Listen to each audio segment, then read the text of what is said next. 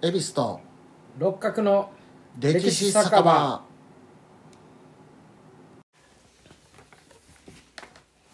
この番組は京都のろくでなしおっさん3人が路地裏にある小汚い酒場の片隅にいる体でお酒を酌み交わしながら歴史やら世の中のことをゆるく無責任にたわごとを垂れ流しする番組です。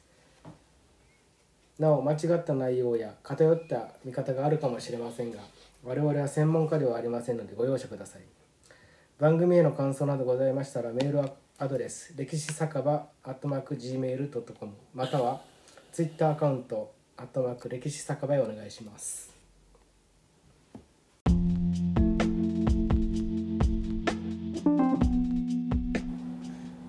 はい。ということで第46回です、はいお願いします、はい、よろしくお願いし今ます。回恵比寿会ですね。うんまずですね最初に2つ訂正させてください。お前々回 B29 の回でですね、えー日本陸軍錦福座戦闘機トリューっていうのがあったんですけどもそれをトンリューって言い間違えてました、はい、でトリューっていう漢字はですね屠殺のと。うん。何？豚とかをはいはい。ね。ましい。うん。字やなね。で竜はドラゴンの竜ですね、ははい。い竜をホフルそうですすごいな。ねトリュうんーはい間違えてました。ほであと、えー現在の最新鋭戦略爆撃機。う。はい。B2 スピリット。はい。それをスピリッツって言ってました。あ、お酒ですね。はい、はい。間違えてました。であともう一つは もう一つはですね、はい。あの前回あの北村聖望の回ですね、で長崎原爆投下時間。はい。で僕ドヤ顔で11時3分ってはい。言ってたんですけども、はい。正確には11時2分です、はい、細かいな。訂正させてこれはもう重要なところなんで、はい。そうかもしれない、はい。まああの他にもいろいろ間違いあると思いますけれども、あのお許しください、はい。すいませんでした、ま申し訳ございません、はい。で今回いただくお酒はですねはい。新潟の南魚沼の白滝酒造。日本酒ですね。ロック酒 by 上善純米っうん。ていうのをですね。これロックで氷入れていただくということで、ほはい。これを飲んでいこうと思います。これも日本酒なの日本酒ですね、う。あ、ワイ上手書いてある。上善のらしいです。けど、じ10度うんちょっと低いんかちょっとそうですね。さらに氷であれやしさらに薄くなるというかどうなん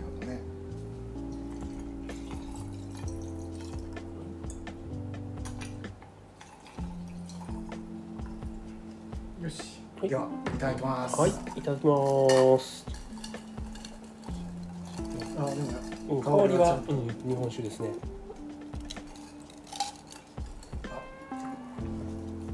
あ、なんやろちょっと酸っぱいというかうん。なんやろフルーティーというか、うん。なんかこう。口の中にまったりと、うん あの、上善っぽくないねうん上手っぽくない。ううんん。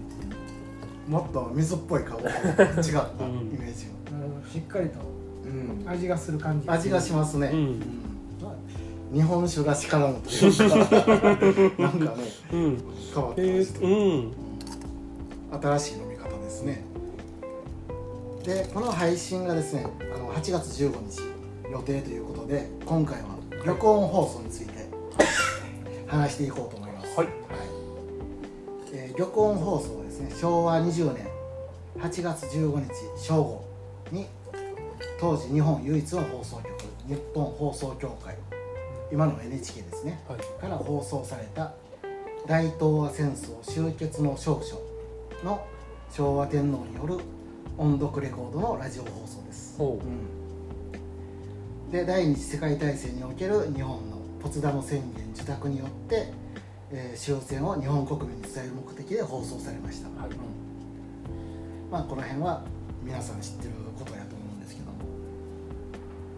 でこの放送があったことで日本では8月15日を終戦の日としてますねう。今、はい、でも国際法上正式に日本が降伏したのはアメリカの戦艦ミズーリの艦上で降伏文書に調印した9月2日になってますね、国際的には。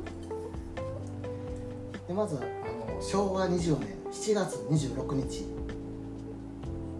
だから終戦の1ヶ月弱弱ですね、前ですねにイギリスアメリカ中華民国の3カ国共同で日本への降伏要求の最終宣言っていうのが発表されます。はい。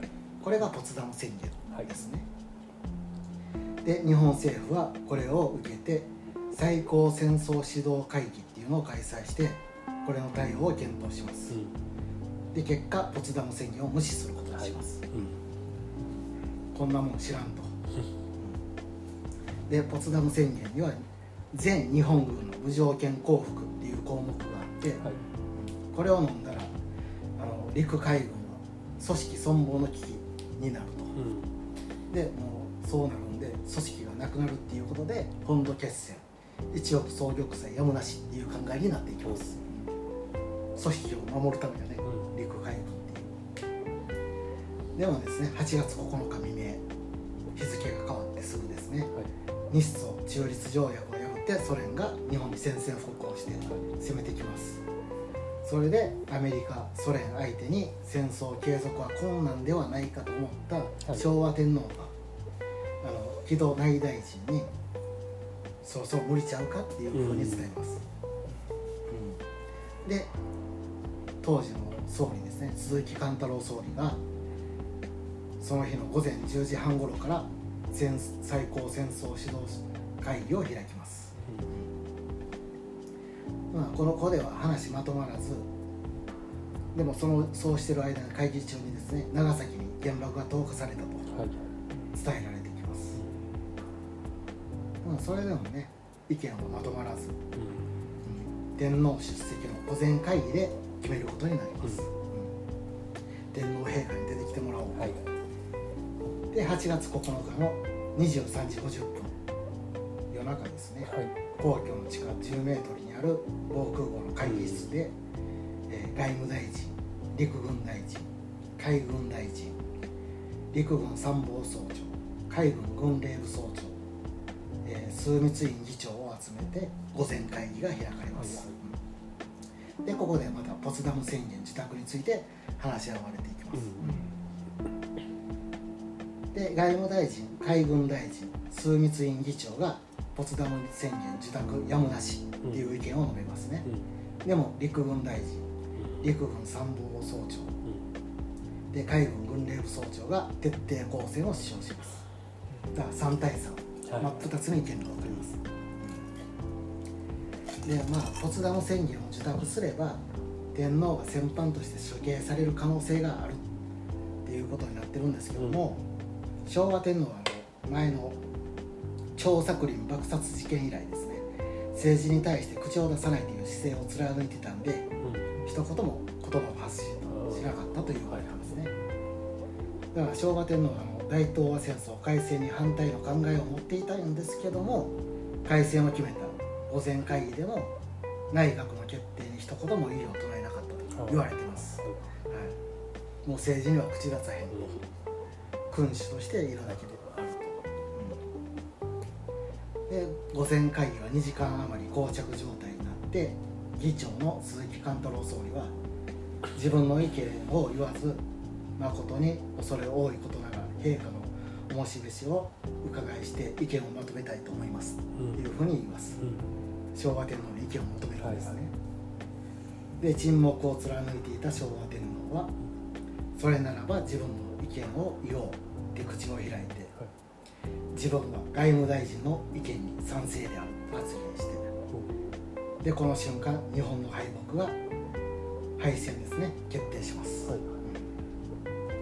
まあ、この昭和天皇の発言っていうのは超法規的措置で大日本帝国憲法成立以来ですね天皇自らの発言によってこうやって国策が国策が決定した唯一の発言ですねこれが今までそういうのには口を出さなかったので君主は。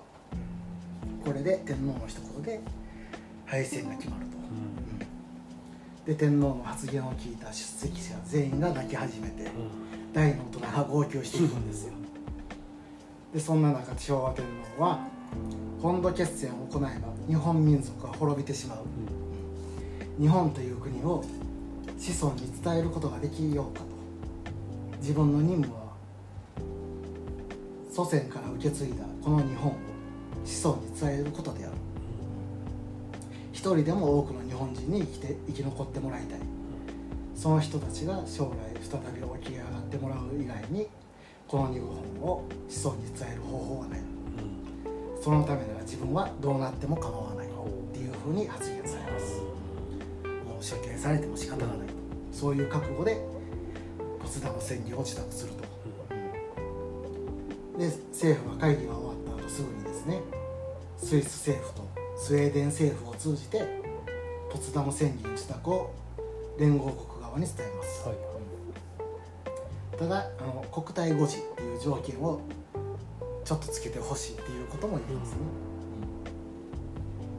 ね、でその13日になって連合国側から返答があって天皇及び日本政府の国家統治の権限を GHQ の制限下に置かれるっていうことになって、うん。まあ、国体誤字に対する回答がなかったんですね、うん天皇がどうなるかは GHQ の制限に置かれるっていうだけであってどうなるかは分からないっていう状況、まあ殺すとも言うてない、うん。残すとも殺すとも言うてないっていうことですよ。もう GHQ の下に置かれるよっていうことで、はい五時に対する回答がなかったんで十四日の正午からまだ午前会議が開かれます、うん、でこの時ですね一部の陸軍将校が戦争継続を求めて不穏な動きをしてたんで国体五時っていうのは天皇を守る。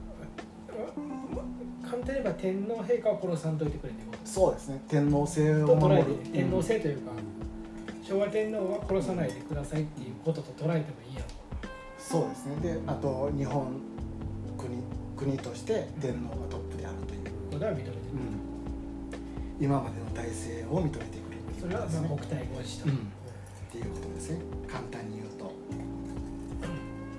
で陸軍の不穏な動きがあったんで鈴木貫太郎総理はですね。全閣僚と軍関係者含めて23人招集して、えー午前会議を開きます。でもまあ出席者からはですね国体誤字が保障されないなら本土決戦やむなしっていう声も上がってきます、うん。天皇がいいよ言うてんの。に、はい。周りはこういうことを言うんですね、まあこうした声が上がる中昭和天皇が立ち上がりですね。私の意見は変わらない私自身はいかようになろうとも国民の命を助けたいと思う。とまた2度目のご聖断が下され再度ポツダム宣言受託を閣議決定します。で14日夕方に連合国側へ通達します。でそしてそれが世界中にあの日本がポツダム宣言を受託したっていうのがラジオで伝わっていきます。もう14日の夕方、はい。うん世界中には伝わると。で昭和天皇はですね終戦の直書を直接国民に伝えるのはどうかと考えられて御前会議での昭和天皇の発言をもとに原稿が作られていきます。でそれがラジオで放送されることが決まります。で14日の13時に録音機材を持って皇居に来るよう NHK に命令が出されますね。で15時に録音班8人が皇居に到着して18時から録音を予定してたんですけども少々の修正作業がもう文言いろいろなんか細かい文言をね修正して23時25分に昭和天皇が録音室に入られると。でそこから昭和天皇自らの朗読で録音がされていくと。で無事ファーストテイクの録画も終わってですね。はい。確認のために昭和天皇を聞くとちょっと声が低いなと昭和天皇。が思ってもう一度撮り直そうと提案されます、聞き取りにくからちょっと違うなとでセカンドテイク撮ることになるんですね、うん。そう納得いかんかったんでしょうね、そんなことがあったら面白いでまた撮ってセカンドテイクを確認したら昭和天皇これでも納得いかず。もう一回撮り直してはどうかと言うんですけども内閣情報局、ええー総裁の下村さんっていう方が「もうこれで大丈夫です」と。も夜中やもんね。うもうこれで十分できたんでって言って辞退してここで録音作業が終了すると。昭和天皇は納得しているらしいね、う。んもう一回撮りたかったらしいですけど。あそ。ううん。あっそ。うあっそ。うって言うて終わったと思います。おそらく。弱いのにあっそ。ううん。でレコードはあの天皇の側近に渡されて公共事務所の金庫に保管されます。で録音作業を終えた NHK 職員らがですね15日の未明の夜中ですよね、日付が変わって皇居を出たところで戦争継続を訴える陸軍将校が録音放送を阻止するためにこの職員らを拉致します。ほそして監禁します。でも職員らがレコードを持ってなかったんでううん皇居の周りを封鎖してうん。レコードを探します。そしてクーデターを起こそうとします。これがいわゆる救助事件っていうやつですね。へで皇居を守るこの第一師団の師団長森中将にこのクーデター参加を求めるんですけどもえ断られます。で断られたからその青年将校たちは師団長を銃殺殺します、うんでもレコードをいろいろ探すんですけど見つからなかって午前4時。他の部隊にクーデター鎮圧の命令が出されます、で午前6時ですね。クーデターを発生聞いた昭和天皇は自らが兵の前に出向いて諭すというふうに言います、時は同じくこの頃ですね陸軍の最高責任者としてクーデターを止められなかった責任を感じた阿南陸軍大臣。うこの方が切腹します。ん止めてからにしてくれよ。まあまあほぼ止まってんだね、こ ううん。もう敗戦のあれもあるし切腹します。切腹して解釈も断ってます。で切腹した2時間後に絶命するうん。かしんど。とすごいよねもうこれが明治以降現役閣僚初の自殺っていうことになりますね。切腹で亡くなると荒見さんは。そしてクーデターは他の部隊に鎮圧されて8時過ぎには皇居事務所の金庫に保管されていたレコードの予備予備の方ですね、はい。ファーストテイクのはい。方を正式らしく立派な箱に木箱に入れて、第一生命会館にある予備のスタジオに運ばれてきます。でだあのセカンドテイクの方の正式のレコードは粗末な袋に入れられて襲われないように偽装して NHK のスタジオに運ばれていきます。でクーデター首謀者の一人畑中健二少佐っていうのはクーデター失敗したんで11時頃皇居前の芝生のところで自決します、はい。拳銃です、この畑中少将いうのはあの今の京丹波町昔の丹波町ですね。はい。の下山付近の出身らしいんですよ、あの辺の人らしい。でこの辺のことはあの映画の「日本の一番長い日」っていう映画この辺で書かれてますね。この畑中翔さんは松坂桃李さんが演じてます、で阿南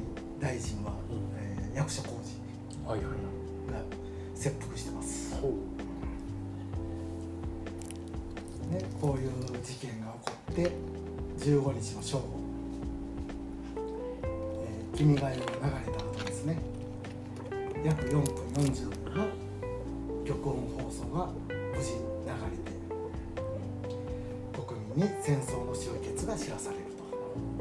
で軍人約200万人と民間人約100万人の犠牲を出し日本国史上最大の被害が出る戦争がこうやって終わっていくと。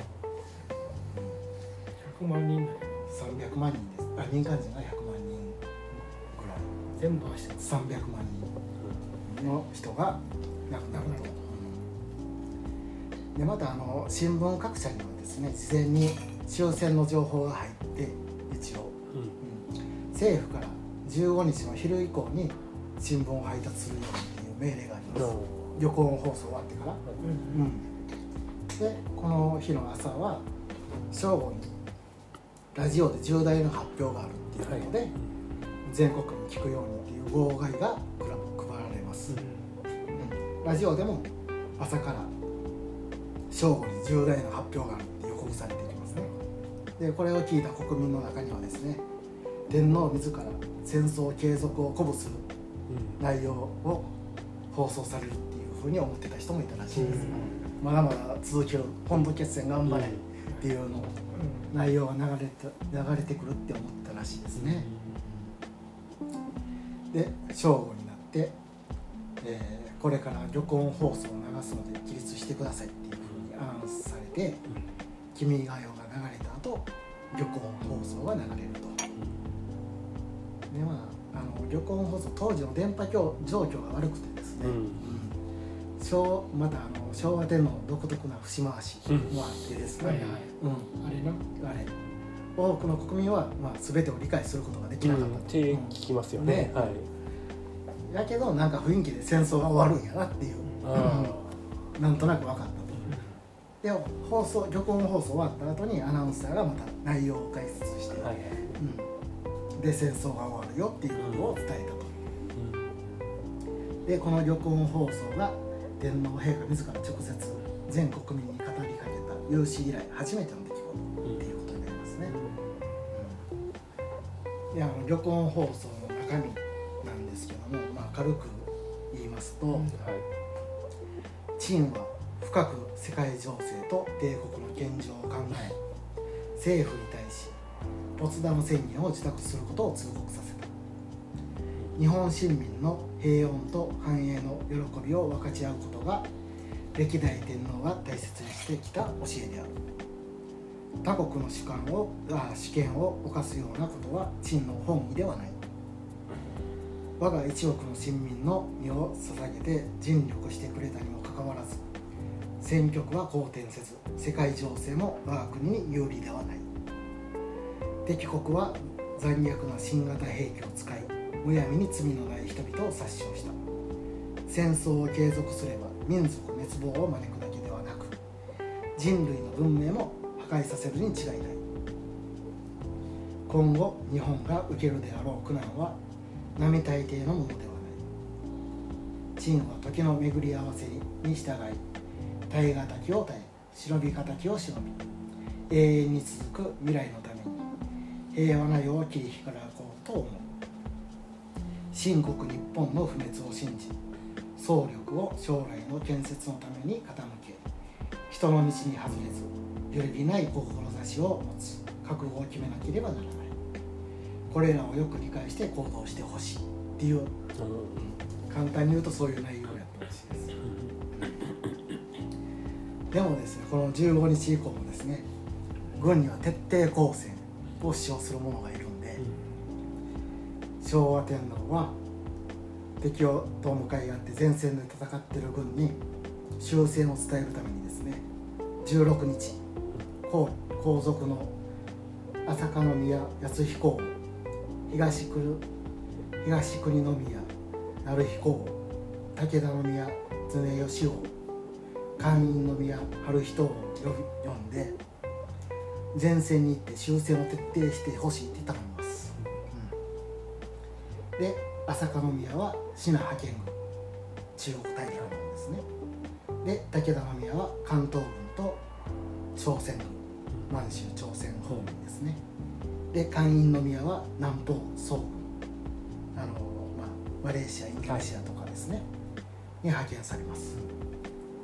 でこの終戦で鈴木貫太郎内閣が総辞職したんで昭和天皇は東栗栗宮、えー、成彦王に東栗栗宮内閣を組閣させる、でこうやってあの軍やメディア国民が熱狂して始めた戦争はですね結局天皇とか皇族が責任を持って行動しにと、まあ、終わることはできへんかったと、結局皇族方に責任を押し付ける形になると。こうやって戦争が終わっていくという形になっていきます、はい、玉音放送はこんな感じですねね。はい。以上です。なるほど。はい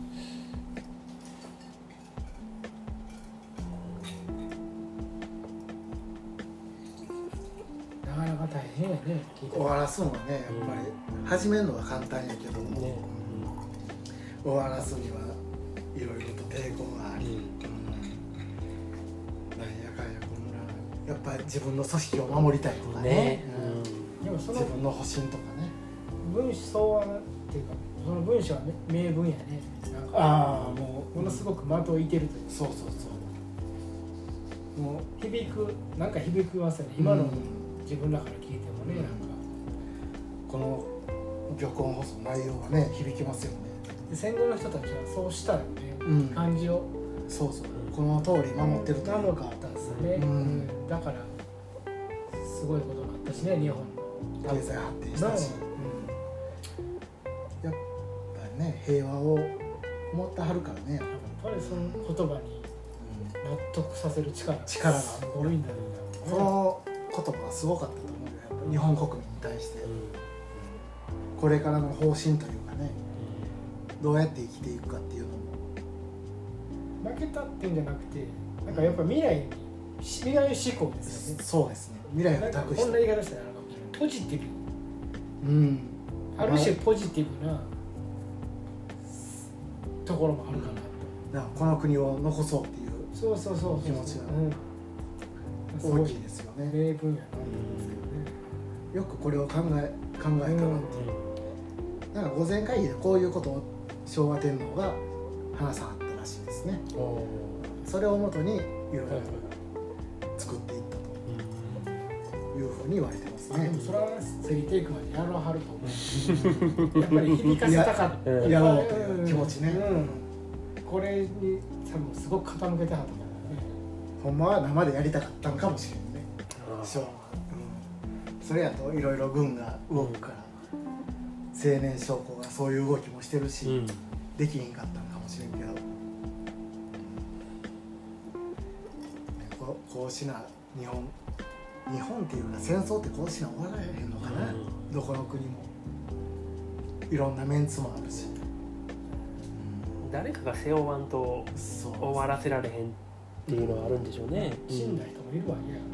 うん。そうそうそうだから、うん死んだ人間を犬犬死ににさせるんかとかね、あるからいろんな感情があるからね、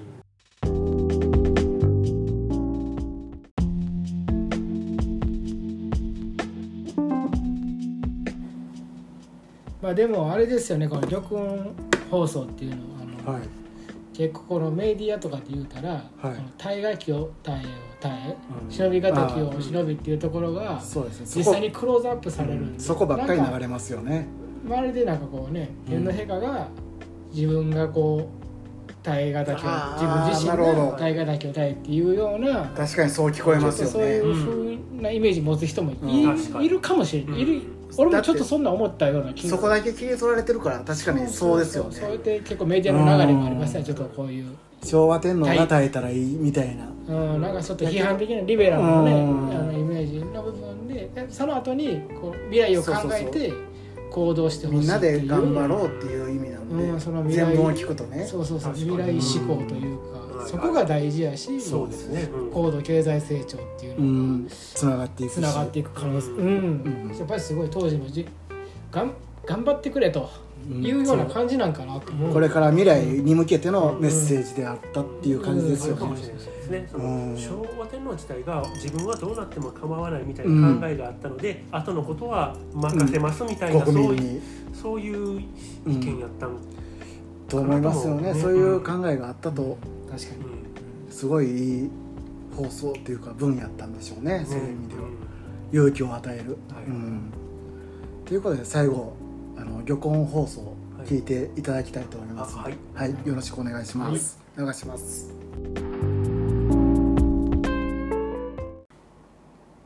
深刻世界の体制と帝国の現状とに鑑み非常の措置をもって自局を収集せんと欲しここに終了なる南寺新民に次ぐ秦は帝国政府をして米英四祖四国に対しその共同宣言を受諾する旨通告せしめたりそもそも帝国市民の公寧を図り万法共栄の楽しみを共にするは放送構想の違反にして陳の権限不可ざるところ先に米英二国に宣戦せるゆえんもまた実に帝国の自尊と東亜の安定とを主揮するにいで他国の主権を廃し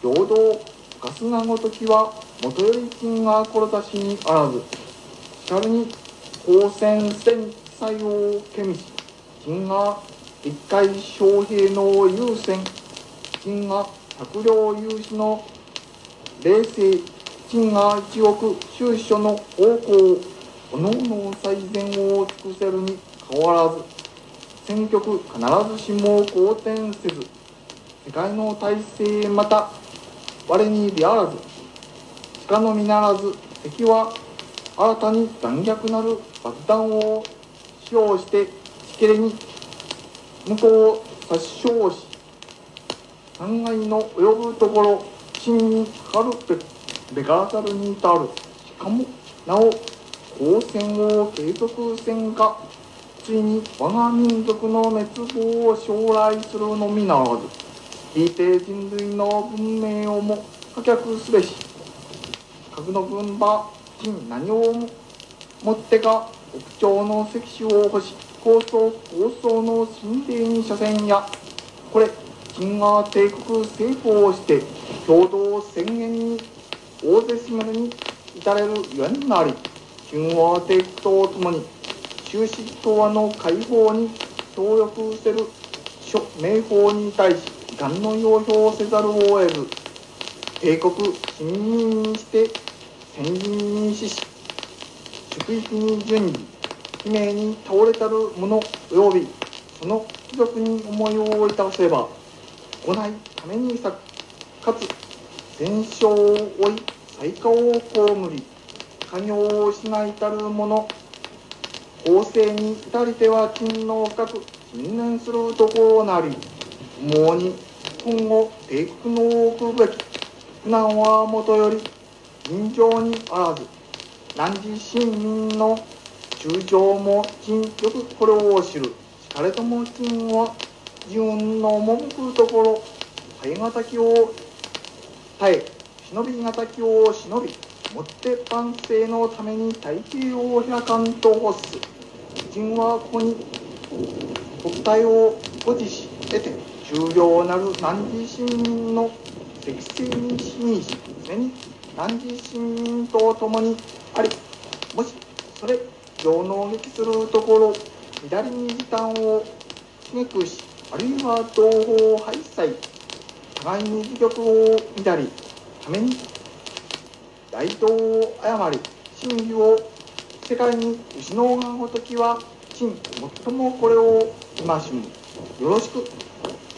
巨国一家子孫愛たえ固く信州の滅を信じに目して日東京を思い総力を将来の建設に傾け道義を厚くし思想を固くし誓って国体の成果を発揚し世界の信用に遅れざらんことを期すべし何時市民それよく金が用を対せよ。